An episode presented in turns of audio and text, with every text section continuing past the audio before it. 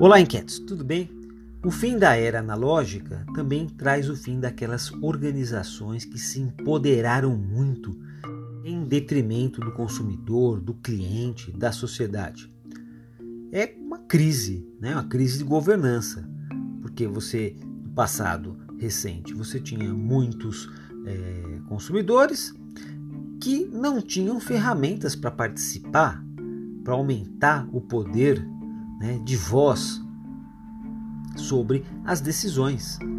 A gente pode dizer que o reconhecimento das pessoas, dos colaboradores, então, também passou a ser cada vez mais definido por um centro, né? um, um centro que decidia sobre a vida dos seus é, colaboradores, dos seus funcionários.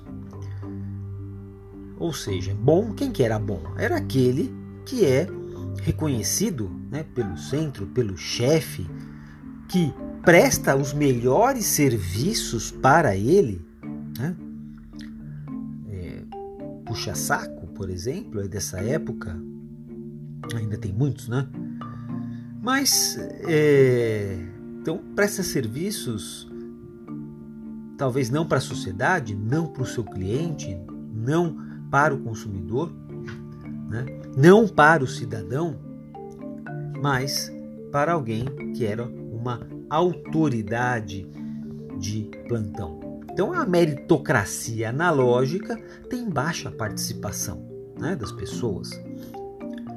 Não é perverso em si, mas de certa forma era capaz de incorporar a voz da sociedade para definir um mérito, mérito, né, criando alguma distorção, porque não tinha ferramenta participativa que permitisse um novo modelo.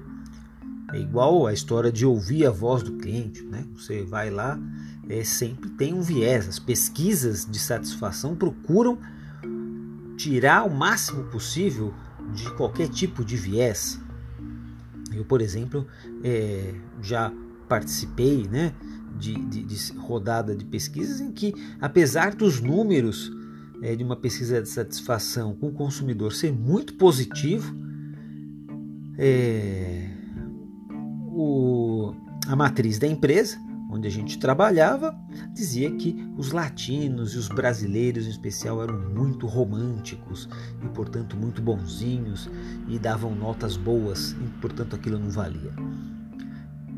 E todo o movimento é, inquietos de implantação de, de plataformas digitais colaborativas nos leva para um modelo de meritocracia mais e mais influenciado pelas pontas. E isso é bom, porque é, isso vai tentar resgatar mais o peso do consumidor, mais o, o peso do cliente, da sociedade na definição de quem deve ser né, reconhecido ou não também uma sociedade mais meritocrática, a gente deve ter com o digital, onde a sociedade tem mais peso nas decisões. Isso nos leva a decisões melhores, a pessoas melhores nas organizações, o que nos leva quase sempre também à redução de custo, de aumento de benefícios,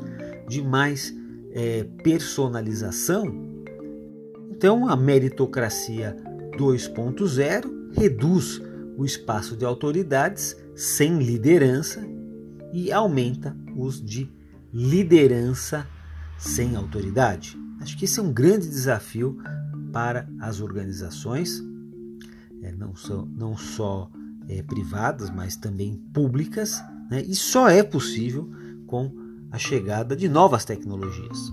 E é por isso que a gente diz o seguinte, que o o digital ele vai proporcionar um ambiente que define aquele que tem valor para uma dada organização, para que seja valorizado. Então, ter mérito é justamente aquele que gera valor para o cliente. Né? A meritocracia ela de baixa colaboração é a seguinte: quanto mais a organização está fechada para os seus próprios interesses, mais a gente vai ter aquela meritocracia do monólogo, que o chefe fala que você merece. Né? Então tem todo aquele lance, é, aquela relação que não é muitas vezes é, de valor, que agrega valor, agrega serviço para os liderados. Né? E você tem uma meritocracia de alta colaboração. Então, quanto mais a organização se abre para os interesses da sociedade, mais teremos uma meritocracia do diálogo, que agrega valor para a sociedade, para os colaboradores, para os liderados. Enfim, quietos, a gente vive hoje um estímulo por conta do ambiente digital à meritocracia de mais alta colaboração. Isso vai estimular a inovação e a criação de novos modelos de governança. E é por isso que eu convido você para conhecer os nossos serviços, as nossas imersões do Lábio dos Inquietos. Existe uma nova lógica de se pensar o relacionamento com os colaboradores, com as pessoas, com os clientes. É, por aí fora a gente vai ouvir muito falar de tecnologia, né? Falou de transformação digital, falou de tecnologia. Acontece que a transformação é para a competitividade no digital é preciso uma mudança quase que psicológica, de mindset, para entender qual é de fato o impacto que nós temos no relacionamento é, das pessoas, dos colaboradores, dos clientes, dos consumidores. Então convido você a conhecer quais são as nossas imersões, quais são quem são os nossos é, clientes corporativos, quem são os alunos e o que eles estão falando sobre a gente. Acho que é por aí. E você, o que, que você diz? Um forte abraço, uma ótima semana e a gente vai se falando.